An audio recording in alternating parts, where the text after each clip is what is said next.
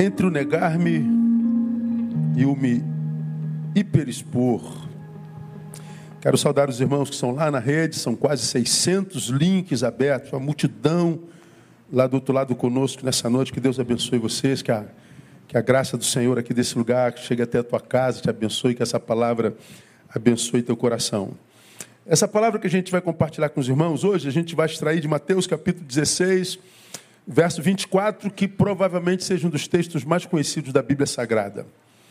Então disse Jesus aos seus discípulos: Se alguém quer vir após mim, negue-se a si mesmo, tome a sua cruz e siga-me. Se alguém quer vir após mim, negue-se a si mesmo, tome a sua cruz e siga-me.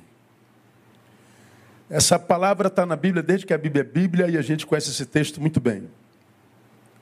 Agora, uma coisa interessante, irmão, sabe quando que Jesus disse isso aos seus discípulos? Imediatamente imediatamente após repreender Satanás em Pedro. Quando daquela passagem que Jesus reúne os seus, e como quem está sentando numa roda, comendo um churrasquinho, Jesus pergunta: é rapaziada, vocês que andam aí no meio do povo, o que vocês estão ouvindo no meio do povo meu, ao meu respeito? E Jesus, eu ouvi um, um grupo dizendo que tu és é, João Batista, e eu também ouvi, mas só que disseram que ele era Jeremias. E eu vi que tu eras outro profeta. Faz Jesus, como que diz, então, eles estão achando que eu sou a ressurreição, que eu sou a reencarnação de um profeta. Eles estão achando que tu és a reencarnação de um profeta. Jesus deixa claro para os seus discípulos, bom, está claro que eles não entenderam nada até agora. Bom, mas pelo menos eles estão longe. E vocês que estão aqui pertinho de mim? Quem vocês acham que eu sou? Aí Pedro, sempre o Pedro. Eu tio. Fala, Pedro. Tu és o Cristo, o Filho do Deus vivo. Aí Jesus diz para Pedro: arrebentou, moleque. Certíssimo, nota 10. Sabe por que você tirou nota 10? Sabe por que tu chegou a essa conclusão, Pedro? Porque não foi carne nem sangue quem tu revelou. Você não sabe disso por causa da tua sabedoria, por causa do teu intelecto, por causa do teu saber. Você sabe disso porque você recebeu uma revelação direta do Pai. O Pai revelou isso a você. Pô, aí o menino Pedro, né? Se acha o nota 10 da turma, o CDF da turma. Depois disso, Jesus começa a falar com ele sobre o seu martírio lá no versículo 23. Desde então começou Jesus Cristo a mostrar aos seus discípulos que era necessário que ele fosse a Jerusalém, que padecesse muitas coisas dos anciãos, dos principais sacerdotes, dos escribas, que fosse morto e que ao terceiro dia ressuscitasse. Então Jesus começa a falar, depois que Pedro faz a revelação correta, do seu martírio. E aí, o mesmo Pedro que recebeu uma revelação direta do céu, Diz lá o versículo 22, e Pedro, tomando a parte, começou a repreendê-lo. Você imagina, irmão, alguém chamar Jesus de Nazaré, tirá-lo de uma reunião e chamar Jesus e dar um, uma bronca no Jesus? Começou a repreendê-lo. Pedro começou a repreendê-lo, dizendo: Tenha Deus compaixão de ti. Rapaz, eu não consigo nem imaginar um negócio desse aqui, cara. Pedro quase diz: Jesus está amarrado em nome de Jesus. Que palavra de derrota é essa? Deus tem misericórdia do Senhor, Jesus. É, foi assim que aconteceu. Isso de modo nenhum te acontecerá. Ele, porém, voltando-se, disse a Pedro: Para trás de mim, Satanás que me serve de escândalo. Porque não estás pensando nas coisas que são de Deus, mas sim nas que são dos homens. O mesmo Pedro que há dez minutos atrás foi usado por Deus, dez minutos depois foi usado por quem? Por Satanás. Da mesma boca que sai a bênção, sai maldição. Em dez minutos, Pedro é usado por duas entidades. Agora, o que me chamou a atenção dessa vez, irmãos, o negue ele vem exatamente depois da exposição maligna disfarçada de boa intenção. Porque na cabeça de Pedro, eu vou dar uma moral para o mestre. O mestre está meio macambúzio, meio sorumbático, meio abatido. Vou dar uma moral para o mestre e vou tirá-lo do, do, meio dos outros discípulos, porque os caras não têm a mesma fé que eu, a mesma maturidade. Então eu vou dar uma moral para o mestre. Isso não vai te acontecer, não. Fica bem, eu estou contigo. Quando estiver contigo, Jesus, não acontece nada. Fica tranquilão aí. Jesus percebe que essa boa intenção é diabo. Jesus percebe que esse desejo de amenizar a dor é diabo. Jesus percebe que essa intenção de dar uma força, de colocar para cima, é diabo. Rapaz, isso aqui é forte. É uma exposição maligna, disfarçada de boa intenção. Porque, na verdade, o que Jesus viu não foi a boa intenção do homem, foi a imaturidade maturidade do homem, imaginando que porque Deus o usou, ele está livre da possibilidade de ser usado por Satanás. É a imaturidade do apóstolo em achar que porque Deus o usou uma vez, ele já está dotado de uma espiritualidade tão grande que é capaz de chamar a atenção do próprio Messias.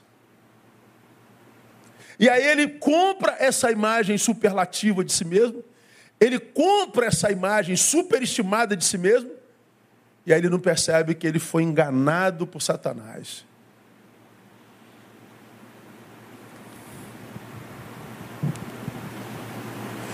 Uma exposição que nada tem a ver com a realidade.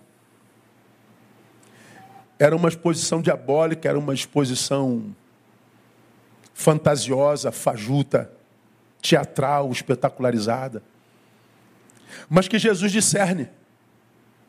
Porque ele vai no cerne, ele vai no coração, ele vai na alma, ele vai na intenção do coração humano.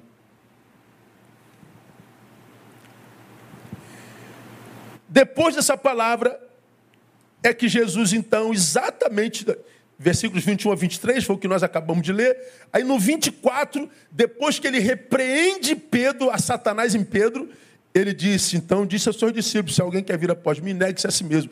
Por que, que Jesus, logo depois de repreender a Satanás em Pedro, e Pedro, porque deu lugar a Satanás, ele diz, se alguém quer vir após mim, negue-se a si mesmo. Porque Jesus sabia que esse si mesmo, ele dificilmente consegue se enxergar como de fato é. Ele sempre tem uma visão equivocada de si mesmo. Jesus está ensinando para mim e para você que nós somos especialistas em nos vermos diferente daquilo que de fato nós somos. Ou geralmente nós nos vemos melhores do que nós somos, ou quase sempre nos vemos menores do que nós somos. A gente consegue uma coisinha aqui, uma vitória aqui, a gente galga um degrauzinho na vida, a gente chega em algum lugar e daqui a pouco a gente começa a achar que nós somos aquilo que ganhamos, que nós somos aquilo que, que, que, que soubemos, que nós somos aquilo que, que, que tem a ver com o lugar onde nós estamos. E a gente se esquece de onde veio. A gente acaba tendo uma visão equivocada de nós mesmos. A gente acaba vendendo uma imagem equivocada de nós mesmos. A gente acaba se expondo mais do que necessário. Jesus está dizendo: negue-se. Negue-se. Aí a pergunta para nós, irmãos: vocês acham que é possível alguém estar na igreja sem estar em Cristo? Sim ou não? É possível estar na igreja sem estar em Cristo? Pedro estava na igreja cujo pastor era Jesus Cristo. Pelo amor de Deus, alguém me socorre aqui. e lá na igreja, ele, é usado por Satanás. E de forma feia. E quando é que Jesus percebe Satanás dele? Quando ele vende uma imagem para além daquilo que de fato ele é. Quando ele vende uma imagem superlativa, uma imagem muito maior do que aquilo que é a realidade. Então, se é possível que nós estejamos seguindo uma religião, que nós estejamos seguindo uma igreja, sem estar seguindo a Jesus, como que a gente vai saber quem está na igreja, mas não está em Cristo? Quem segue uma religião, mas não segue em Cristo? Bom, a proposta de Jesus é siga-me. Jesus nunca nos mandou assumir uma religião como nossa. E na verdade, os únicos inimigos que Jesus teve em toda a sua vida foram exatamente os religiosos, que não conseguiram encaixar o Messias que eles esperavam há séculos na sua religião. Eles não conseguiram encaixar Jesus na sua fé, na sua estrutura religiosa. Jesus não cabia lá. Tentaram adestrar Jesus, tentaram botar um bridon na boca de Jesus para botar uma rédea na sua boca para tentar. Não dava. Então Jesus e a religião eram coisas antagônicas, não davam. E aí, entre ficar com o Messias esperado e com a estrutura religiosa, os religiosos preferiram ficar com a religião. Mataram Jesus. Como que eu sei se eu estou em Cristo ou se eu estou na religião? Bom, a proposta de Jesus é siga-me. E quem segue a Jesus vai parar aonde, irmão? Vai parar numa cruz.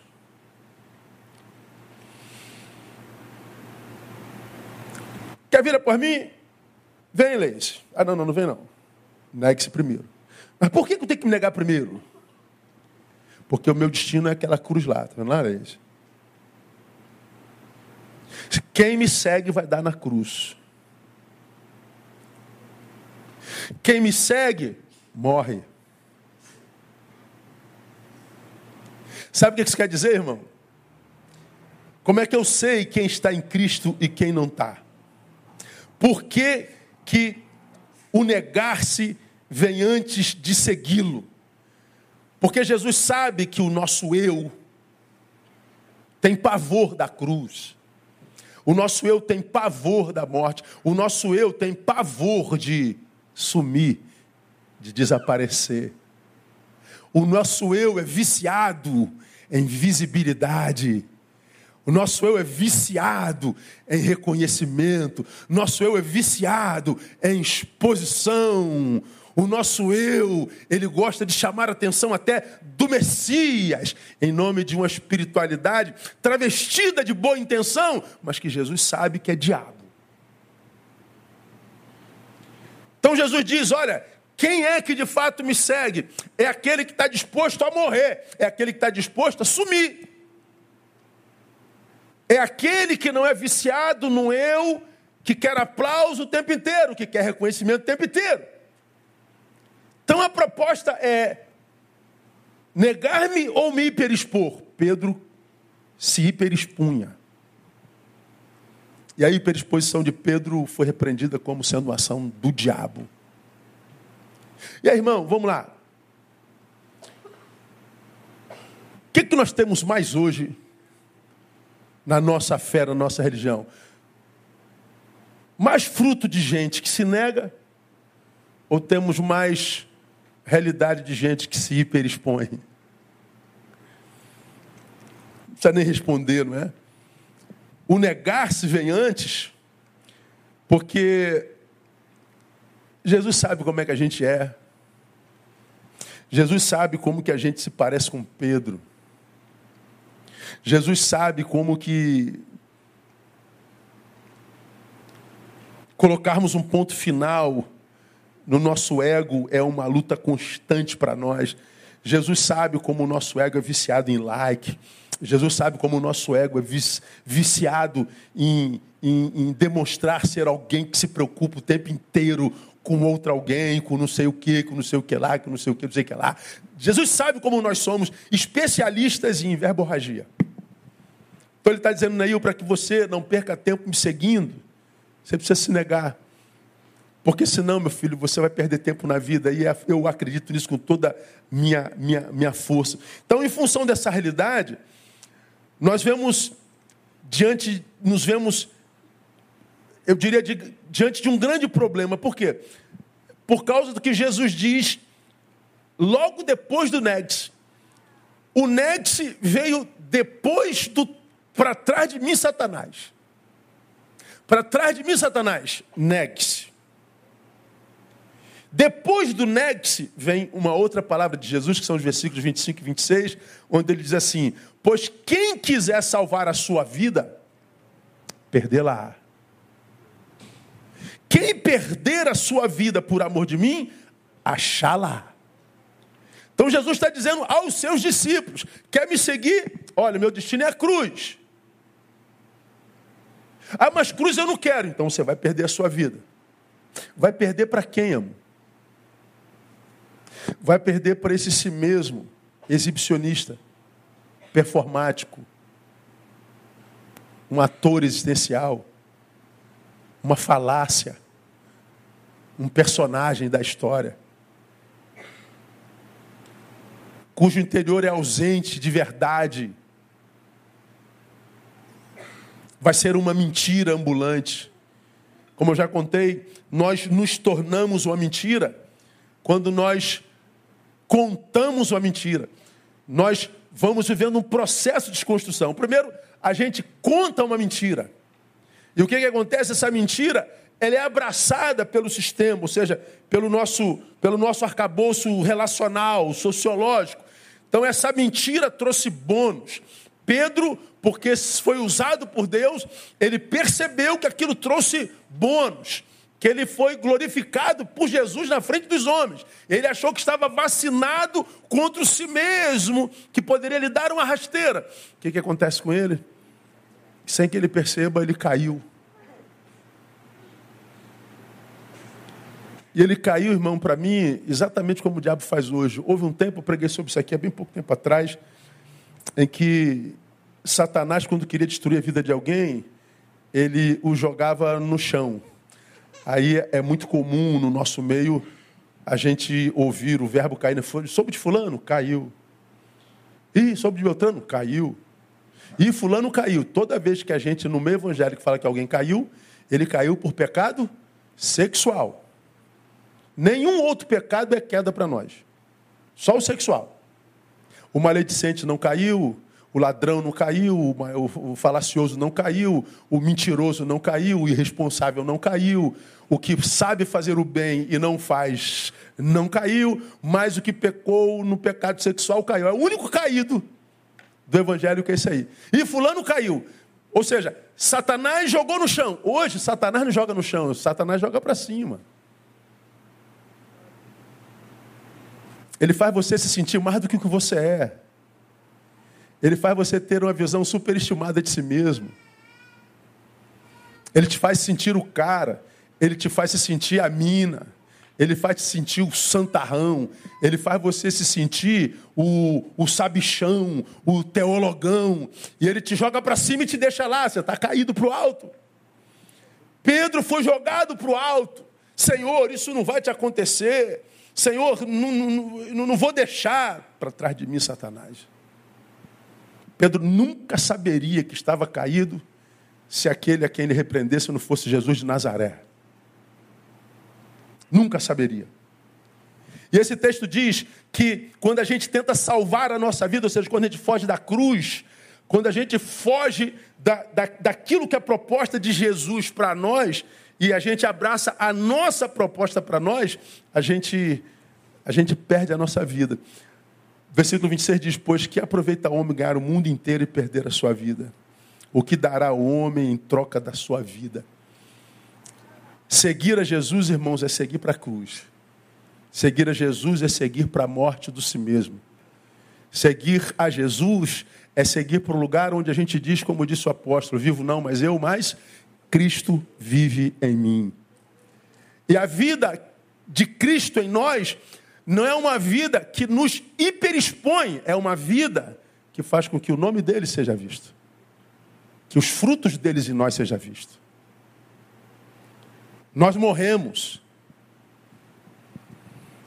Mas além disso, irmãos, por que, que existe essa necessidade de negarmos a nós mesmos? Por que, que Jesus diz que antes da gente começar a segui-lo, a gente deve se negar? Resolvam-se com vocês para depois seguirem a mim. Por algumas razões que são práticas da nossa vida cotidiana. Além de revelar quem de fato segue e quem não segue, tem algumas outras razões práticas para a nossa a, meditação nessa noite. Quem não se nega, ele acaba virando o centro do seu universo. Segui Jesus, tive uma experiência com Deus Pai. Agora eu virei o centro do universo.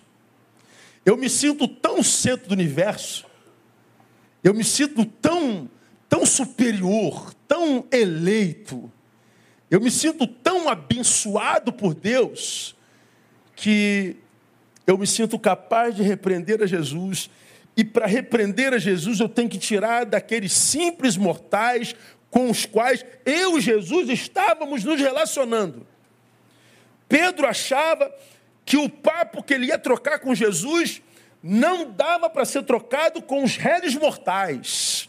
Chega aqui, Jesus, vou um papo aqui com o Senhor. Porque Ele é o centro. Ele é o centro do seu universo.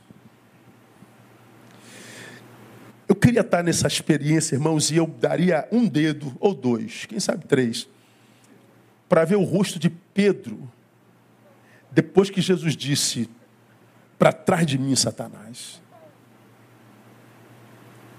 Porque o rosto dele, quando ele ouviu de Jesus, bem-aventurado és tu, Pedro, porque não foi carne e sangue quem tu revelou, mas meu pai que está no céu. Bom, essa cara eu imagino. Eu imagino um sorriso de orelha a orelha. Eu imagino os olhos brilhando. Eu imagino aquele aluno recebendo nota 10 do professor de, de Química e Física. Aquele camarada que diz: Meu Deus, arrebentei a boca do balão, estou pronto. Porque foi o que ele disse mais adiante. E dez minutos depois, esse homem que recebeu a revelação de Deus e que soube disso através do próprio Cristo, ouve do próprio Cristo para trás de mim, Satanás. Eu queria ver a cara de Pedro. A decepção que certamente ele teve consigo mesmo.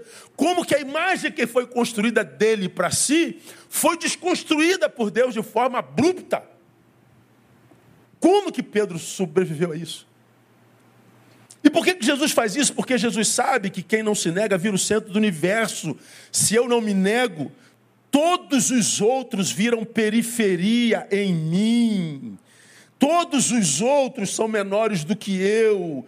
Todos os outros viram meus servos, existem para me servir. E você pode ter certeza, meu irmão, quando você conhece aquele camarada, aquela pessoa, que está sempre revoltada com o mundo, está sempre revoltada com tudo e com todos. Aquele camarada, aquela pessoa que diz que ninguém presta, porque ninguém o ajudou na hora mais precisada, ninguém reconheceu o seu trabalho, não lhe dão oportunidade. Esse camarada, ele acha que todos existem em torno dele. É aquela pessoa que diz assim: ó, para mim ninguém presta. Por que ninguém presta? Você conhece todo mundo? Você já relacionou, já relacionou-se com todas as pessoas para dizer que ninguém presta? Ou será que você teve uma, um, um ponto de relacionamento que foi fracassado porque não foram competentes para se abençoarem mutuamente e por causa desse grupo aqui você julgou a todos? Quem são os que estão ficando pelo caminho achando que ninguém lhe vê, ninguém lhe ama, ninguém lhe reconhece, ninguém lhe dá oportunidade, ninguém? Porque ele acha que esse ninguém, que é muita gente, que é um grupo de muitos alguém, existem para ele. E quando não o servem, eles não servem. Jesus sabe que essa visão é uma visão de alguém que, na verdade, não se negou a si mesmo, tem uma visão equivocada a respeito de si mesmo. Porque para ele todos os outros são periferia nele. Ele é o centro do universo. Meus irmãos, é, como é comum a gente se encontrar com gente assim. Como é comum a gente se encontrar com pessoas assim o tempo inteiro, como que é quase regra. Vocês se lembram daquela experiência que eu contei aqui alguns anos atrás? De uma criança que faleceu na nossa igreja. Eu estava indo para o cemitério fazer o seu enterro. Uma criança pela qual nós oramos muito tempo. Leucemia. E não adiantou orar, Deus levou, foi a vontade dele. Eu estava indo para o enterro pedindo a Deus uma palavra, eu não sabia o que dizer. No meio do caminho, um outro casal da nossa igreja liga, quase passando pelo meio do telefone de tanta alegria, esbaforidos, porque o filho tinha nascido perfeito e era um parto com, com muito risco de vida da mãe e do filho. E pediu para que nós orássemos para que desse tudo certo. E o casal teve filho enquanto estava indo para o enterro. O filho nasceu bem, a filha nasceu bem e todos estão bem até hoje. Aí eu falei, entendi, porque eu fui no carro orando, Deus, o que, é que eu falo no enterro de uma criança que tu podias ter curado com uma palavra, com um sopro, com um toquezinho do teu dedo, tu podias ter curado, por que, que tu não curas crianças? Por que, que tu não fazes alguns bens que vocês, você podia fazer? Porque o que, que a gente diz? Como quem diz, como é que eu vou limpar a tua barra lá no cemitério, né Deus? Pois é. No meio do caminho, o casal liga, meu filho nasceu, pastor, fulano está bem, está tudo bem, pastor, muito obrigado pela oração. Eu falei, ah, entendi, Deus, obrigado. Eu chego no enterro, cemitério lotado, todos chorosos diante do caixãozinho da criança. Eu pego a palavra e digo assim: eu imagino que vocês devem estar pensando como eu, diante de um, de um caixão aqui no cemitério, de uma criança inocente como essa, morta. A gente fica pensando: por que, que Deus não curou, né? Se Deus é bom, por que, que não curou? Se Deus fosse justo, por que, que não curou? Quando olho para essa criança nesse caixão aqui no cemitério, eu tenho a sensação de que Deus é mau de que Deus não se importa. E todo mundo balançando a cabecinha, mas ninguém dizia amém, né? É mesmo, né? Pois é, mas eu vinha para cá no, no, cemitério e um casal ligou para mim, lá do berçário, onde eles acabaram de ter o bebê, dizendo que o bebê nasceu bem, que a mãe está bem, que está todo mundo perfeito, que está tudo maravilhoso e tal. Aqui, diante do cemitério, diante do corpo da criança, eu tenho a sensação que Deus é mau. Se todos nós nos transportássemos lá para o berçário, onde uma criança nasceu, nesse exato momento que a gente enterra essa criança, lá no berçário, com uma criança perfeita, nós diríamos que Deus é o quê? Bom ou mau? Ah, Deus é bom. Mas se a gente volta todo mundo aqui para o cemitério diante de um corpo de uma criança morta, Deus é o quê? A ah, Deus é mal. E se a gente for lá para o berçário, Deus é bom. Aí se eu perco o emprego, Deus é o quê? Deus é mal. E se eu passo no concurso? Deus é bom. Se eu emagreço 10 quilos esse mês, ah, Deus é maravilhoso. Se eu engordo dois, Deus é horrível. Ganhei, Deus é bom. Perdi, Deus é mal. Deus é bom ou Deus é mal, afinal de contas? Que, que Deus é? Lá no cemitério disse: Deus não é a proporção do que acontece comigo e nem com vocês. Deus transcende o que acontece comigo e com vocês. Sabe por que, que nós achamos que Deus muda, Deus é bom, Deus é mal? Porque nós temos uma visão, visão superlativa de nós. Deus é mal porque o mal chegou até mim. Ou seja, eu defino se Deus é bom ou Deus é mau. Dependendo do que acontece comigo, eu digo o que, que Deus é. Pois é, essa é uma visão equivocada de si mesmo. Esse é um si mesmo dominante. Esse é um eu que tem uma visão equivocada de si mesmo. Como também é um eu que tem visão equivocada de si mesmo, quando ele foi absolutamente abençoado por Deus, e eu acho que Deus me tem como um filho predileto. Pedro, Jesus diz: Satanás você está tendo uma visão equivocada de si mesmo. É por isso que Jesus diz que nós precisamos nos negar para que nós não sejamos o pior dos nossos inimigos. Para que nós não vivamos autossabotagem o tempo inteiro, achando que Deus, inclusive, se torna a proporção do que acontece conosco. Nós nos achamos o centro do universo. Pois é, quando nós nos achamos o centro do universo, a régua de todas as coisas, a gente vai viver algumas realidades na vida prática que possivelmente algum de vocês se identifique com ela. Primeiro, quando eu não me nego, eu me sinto centro do universo. E qual o problema de me achar o centro do universo? Ah, primeiro, a possibilidade de relacionamento saudável se torna muito pequena. Com Deus eu já disse, se torna quase impossível. Porque Deus será a proporção do que acontece comigo.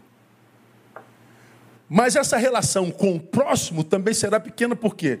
Porque dificilmente, meu irmão, você encontra um hiperexposto bem acompanhado.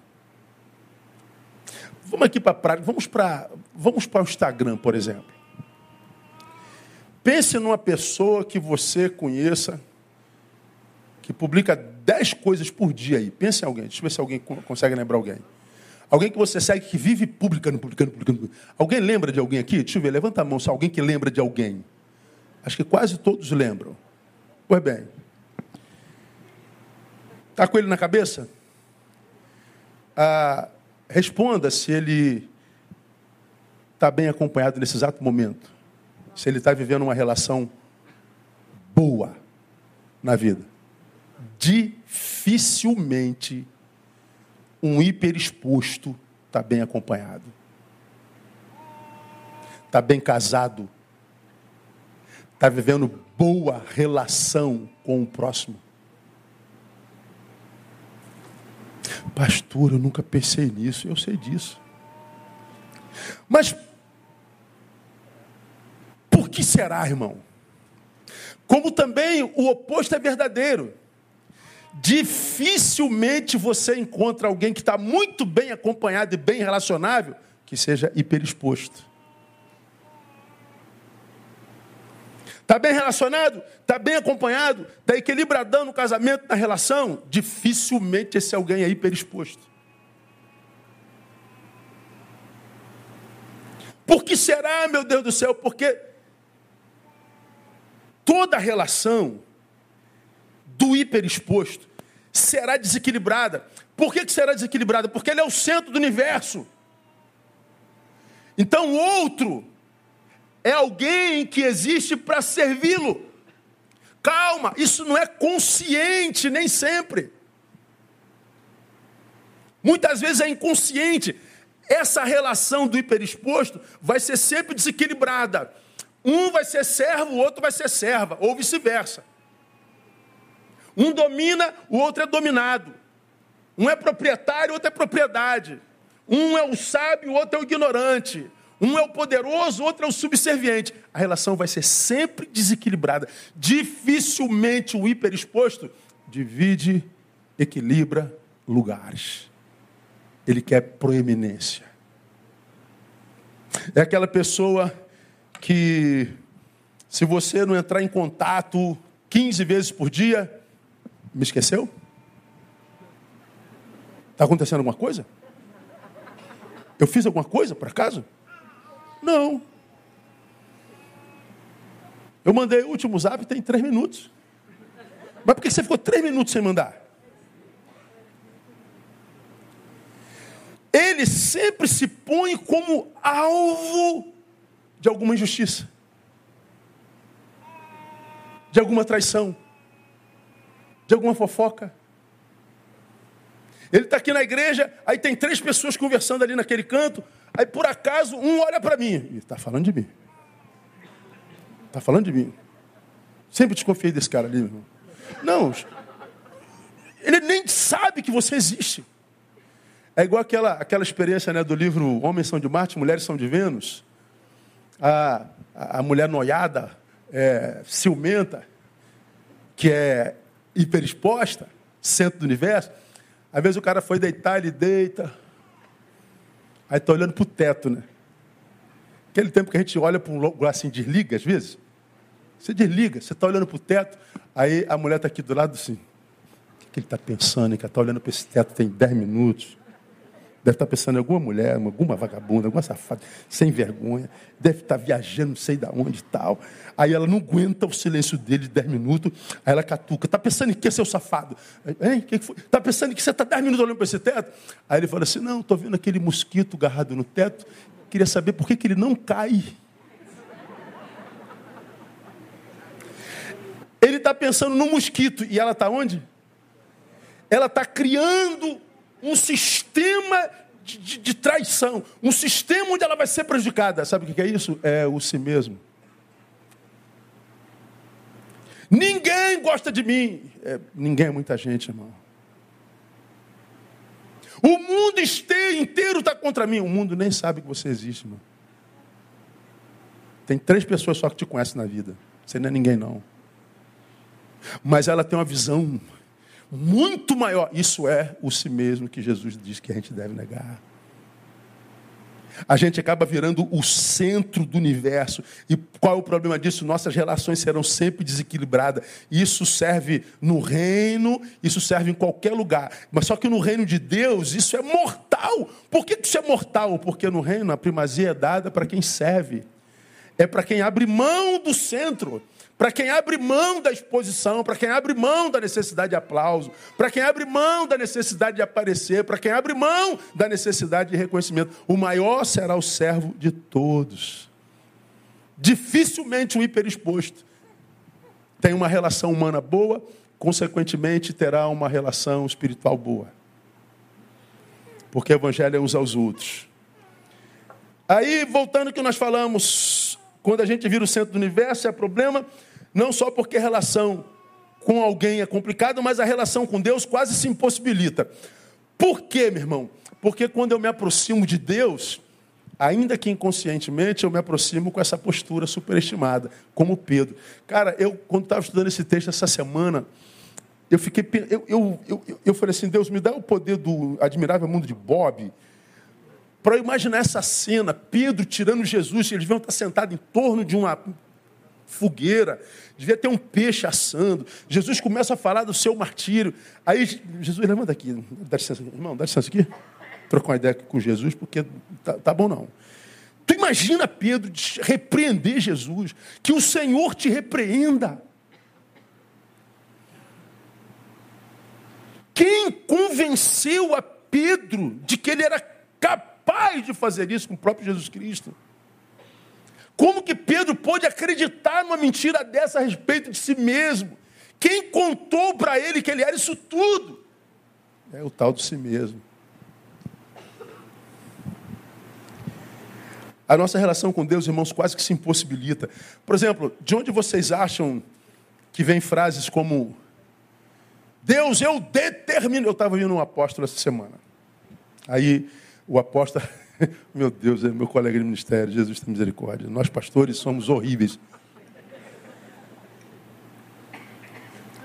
Ele estava no programa dele lá dizendo assim: vocês ficam doentes, vocês perdem empregos, o casamento de vocês acabam, porque vocês não determinam na autoridade de Jesus que o demônio do desemprego saia, que o demônio do divórcio saia, que o demônio da doença saia. Vocês têm que determinar. Aí eu fico procurando na Bíblia onde é que está o demônio do divórcio.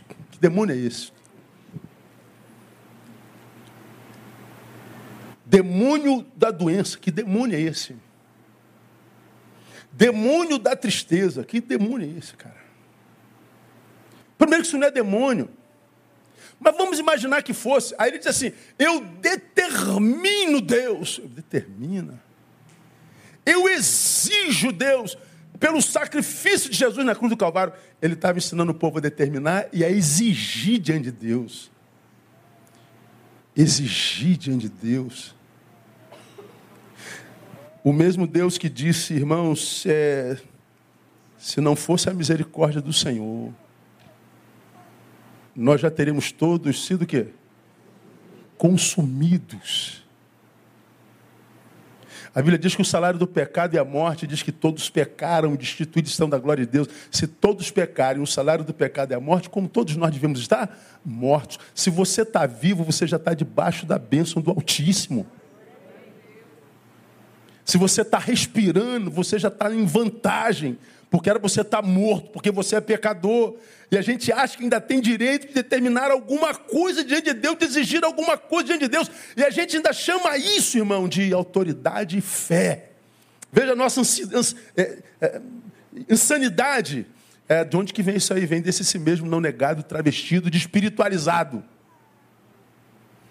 Que me faz achar que a minha autoridade espiritual está no que eu falo apenas, que a minha autoridade espiritual está no que me ensinaram na igreja. Quando a minha autoridade espiritual vem da minha capacidade de me negar.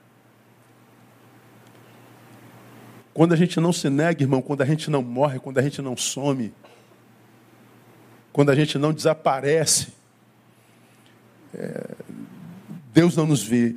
Aprenda uma coisa na vida de vocês: Ele só enxerga aquele que some.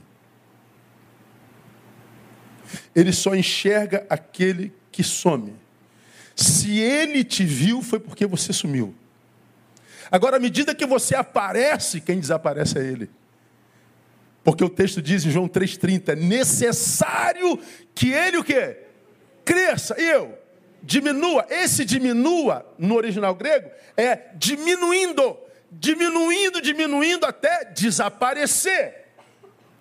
Para que quando olharem para nós, o vejam, não mais nós, vivo não, mas eu, mas Cristo vive em mim.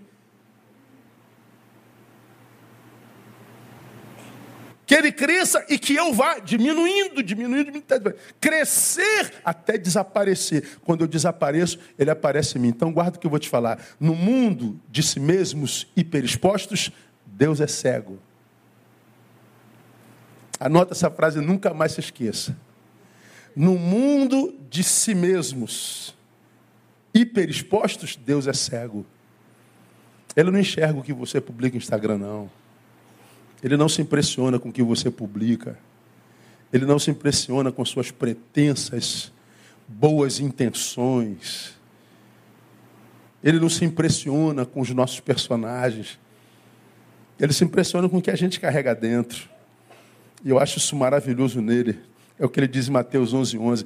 Em verdade, eu vos digo que entre os nascidos de mulher não surgiu outro maior do que João o Batista, mas aquele que é menor no reino dos céus é maior do que ele.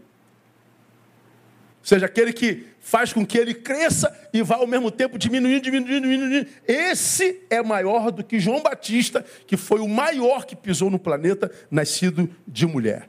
Então, quando eu não me nego, irmão, a minha relação com Deus é quase uma impossibilidade. O máximo que você vai conseguir é se relacionar com uma religião.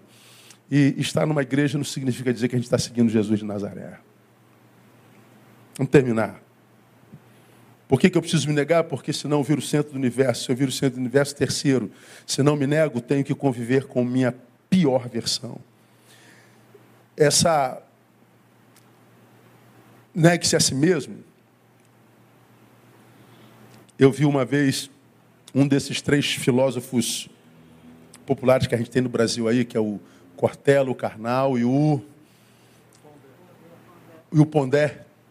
Um deles, é, fazendo chacota desse texto, negue-se a si mesmo, e ele está dizendo, é, na religião eles querem pessoas despersonalizadas. Pessoas que se negam.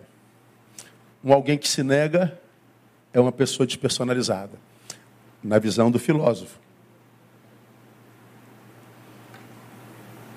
Se eu fosse do espírito desse tempo presente, eu escreveria um textão para ele.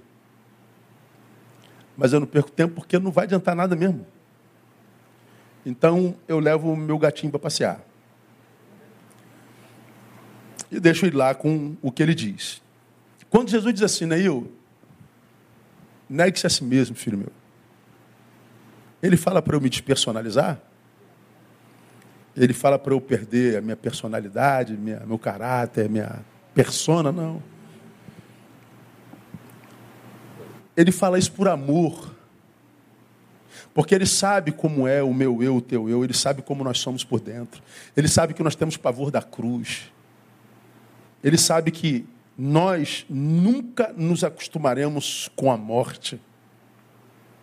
Por isso que toda vez que a morte chega, nos, nos traumatiza, mesmo que a gente saiba que esteja doente, no INCA 4, com câncer e metástase no corpo inteiro, dentro de nós a gente sabe que 99,9% de chance é de morte, e quando morre, a gente se desespera. E mesmo que esse esteja com 97 anos, Porque a gente não se acostuma com morte, não só física, como nenhum tipo de morte. A gente não gosta de perder. A gente gosta de ascender. A gente gosta de aparecer. Mas quando Jesus diz que a gente tem que se livrar desse si mesmo, é que ele sabe da qualidade desse mesmo. Parte dessa qualidade é revelada em 2 Timóteo capítulo 3, um texto no qual já fiz uma série de estudo aqui, mas eu passo ali para vocês. Ah, ele diz que nos últimos tempos viriam tempos penosos. Na versão que está ali está trabalhosos, mas o termo original é penosos. Penosos é tempos de quem vive como quem paga uma pena. Os últimos tempos seriam tempos nos quais nós viveríamos como se nós estivéssemos apenados, ou seja, nós estaríamos sendo castigados, pagando por um crime, portanto, privados, sobretudo, de liberdade, livres, sem cadeias, mas sem liberdade para viver a liberdade plenamente. Por que nós viveremos assim? Por causa da ação do diabo? Por causa de uma intervenção maligna sobre a terra? Não. Dois, porque os homens seriam amantes de si mesmos, gananciosos, presunçosos, soberbos, blasfemos, desobedientes a seus pais, ingratos, ímpios, sem afeição natural, implacáveis, caluniadores, incontinentes, cruéis, inimigos do bem, traidores, atrevidos, orgulhosos, mais amigos dos deleites do que amigos de Deus, tendo aparência de piedade, mas negando-lhe o poder. E ele diz: Afasta-te deste. Paulo, aqui em Timóteo, traça um perfil, uma biografia do homem do tempo do fim. Ele diz que seria um tempo em que essas qualidades nos homens seriam salientes, seriam regra, seriam o modus vivendi, o modus operandi. O que, que isso tem a ver com si mesmo? É, isso aqui é tudo que nós somos quando a gente não consegue se negar. Quando eu não me nego, o amante de mim mesmo pode me dominar, ou seja, eu me torno, como você já aprendeu aqui, é filautós, Filos, amigo, autóis, si mesmo. Esse filos, autóis, filautóis, não é quem tem amor próprio, é quem tem egoísmo extremado, como você já aprendeu, eu preguei aqui, há tanto eu em mim que tu não cabe. O filautóis, o amante de si mesmo, é aquele que não consegue mais viver conexões de amor e de empatia. Filautóis é aquele no qual o outro está morto, você não me presta para nada. Tudo que eu puder tirar de você, eu tiro. Seu valor intrínseco para mim sumiu. Ele diz que nós seríamos gananciosos, presunçosos, soberbos, blasfemos, obedientes, ingratos. Parece que ele escreveu isso aqui hoje de manhã. Quando eu nego a mim mesmo, eu estou negando tudo isso que eu sou. Quando ele diz que eu me esforço para vencer tudo isso que habita em mim como poder latente desde a queda, Jesus está dizendo: quando você se nega e me segue, eu te ajudo a vencer tudo isso. Mas se você vem com tudo isso atrás de mim, Neil, nem eu te ajudo porque não me interessa. É como Jesus diria: há tanto eu em ti que eu não caibo, Neil. Há tanto de si mesmo em você, Neil, que eu não vou perder tempo tentando me alocar aí dentro. Então, enquanto, Neil, eu não perceber que você luta contra essa desgraça toda que te habita, essa personalidade maldita, essa sensação de que você é muito mais do que o que imagina ser, Enquanto você não trabalha em si mesmo para me provar que eu posso trabalhar em você e que a gente pode ter uma relação que seja abençoadora, ah, Neil, você vai continuar sozinho. É por isso que ele diz que eu tenho que me negar. Porque eu acredito, irmãos, que nessa lista que Paulo mostra aqui, pelo Espírito Santo mostra através de Paulo, ninguém escapa dessa biografia aqui. Todos nós temos algo disso aqui em nós. Que é a nossa pior versão, que é a nossa pior vertente, que é a nossa pior parte. E quando a gente se entrega a isso, a gente vira o diabo de nós mesmos. Então, quando a Bíblia diz, ou você se nega, ou você se hiperexpõe. Agora, se você opta por se hiperexpor, é, me esquece. Aí a gente entende, irmãos, por que, que a gente tem num país hoje tanta debandada, tanta apostasia, Tanta gente abandonando o altar, tanta gente abandonando a vocação, tanta gente dizendo estou desanimado, tanta gente que não se aloca mais no reino de Deus, gente perdida dentro da própria casa, gente que já não se sente mais parte do corpo de Cristo, gente que não se identifica mais com o, o, o transcendente, com o que é eterno, gente que carnificou-se. E o que sobra nele é saudade do que foi um dia na presença dele. E gente que por causa disso morre de saudade de si mesmo, porque sabe que está vivendo a sua pior versão. Então, a palavra de Deus para nós nessa noite, terminei aqui. É, eu não sei com quem Deus fala, mas você sabe se é contigo que Ele fala. Eu acho que se Ele fala contigo é porque Ele ainda não perdeu esperança em você. Ele não precisa de você mas Ele ainda conta com você. Eu, quando me vejo desanimado,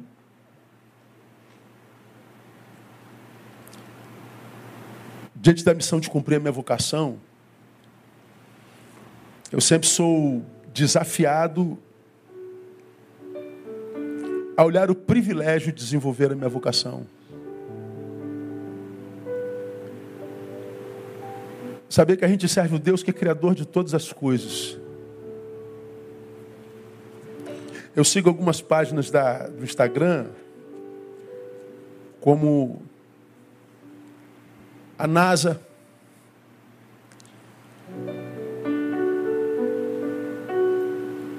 a ISS, a Estação Espacial, está lá em cima há anos, onde os astronautas são trocados a cada ano, a cada seis meses. Hubbles, que tira foto do cosmos. E de vez em quando eles publicam fotos dos multiversos, do universo, do nascimento de uma estrela, do eclodir de uma estrela, do nascimento de uma nova, não sei o que. Fotos absolutamente gigantescas e belas. E eu fico pensando, meu Deus, nós não temos dimensão do tamanho do universo, né? Que mais não é, não é mais universo, a gente já sabe que existem multiversos, milhares de multiversos, milhares e milhares de galáxias. A nossa é umazinha que é quase a Terra é microscópica diante das múltiplas galáxias. Saber que o meu Deus criou isso tudo que, é, que a imaginação humana não pode imaginar. E esse Deus escolheu a mim para fazer o que eu faço e escolheu você para chamar de filho.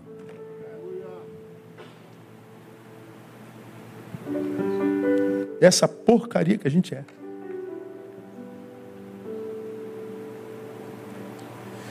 Meu irmão, se você morre, o mundo muda no quê? Pensa.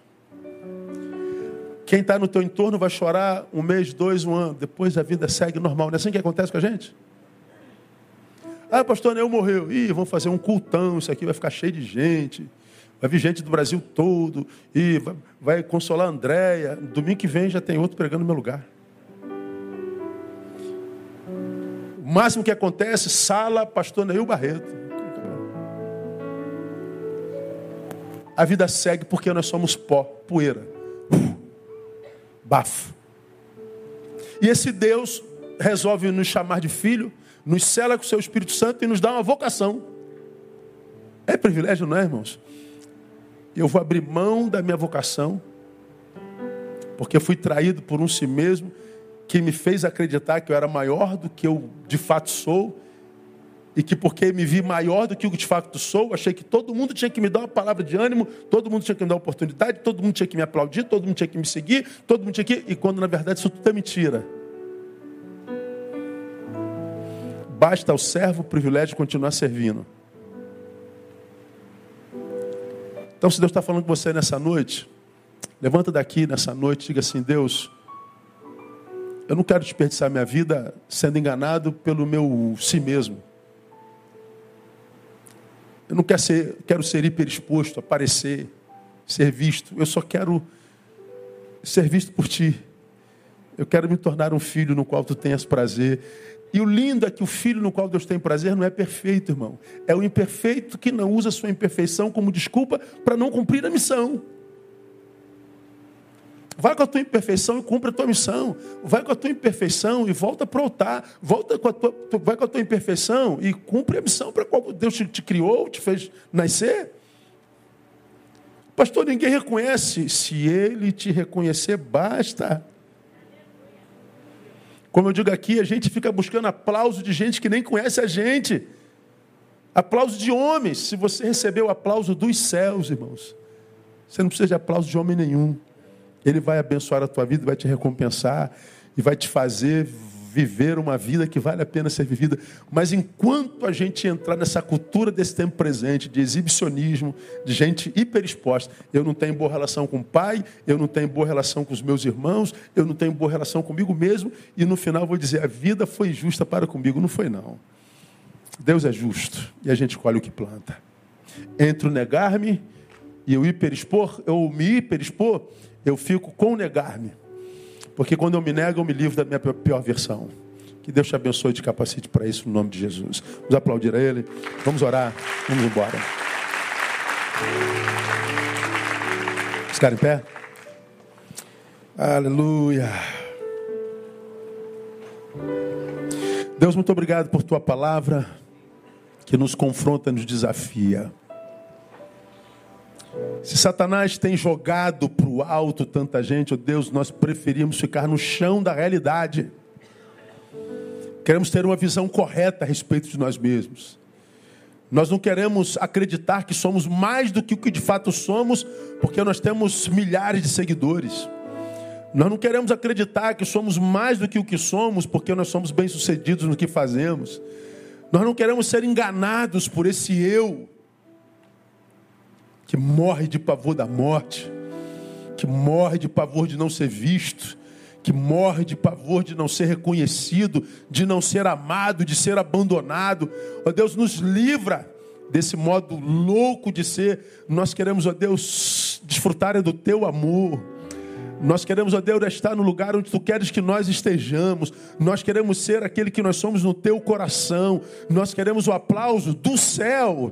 Nós queremos a tua aprovação. Então, ó Deus, faz a obra que tu queres fazer através dessa palavra no coração daquele teu servo que tu trouxestes aqui para ouvir isso e que nada nem ninguém roube essa semente que tu jogas no coração desse teu amado, dessa tua amada tantas milhares de pessoas nos ouvindo aqui agora, nesse exato momento, que nenhum deles, ó Deus, perca de vista essa semente que tu plantaste no coração de cada um deles. São mais de 800 links abertos, milhares de pessoas ouvindo a tua palavra. Livra-nos desse si mesmo que pode ser Satanás em nós, como foi com Pedro. Queremos, ó Deus, receber a revelação do Pai e não, ó Deus, a sugestão de Satanás. Nós queremos ser para a glória do teu nome. Ajuda-nos e nós te daremos glória. Que a glória, agora a graça bendita de Jesus, o amor de Deus, que é Pai, e a comunhão e a consolação do Santo Espírito seja sobre a vida de cada um de vocês, aqui presentes e com aqueles milhares que estão na rede, e que sejam sobre vocês desde agora e para todos sempre, sempre. Amém e aleluia. Melhor aplauso a Ele, Deus abençoe você. Dá um abraço no teu irmão. Até domingo, permitindo, Pai. Estamos juntos, se Deus permitir.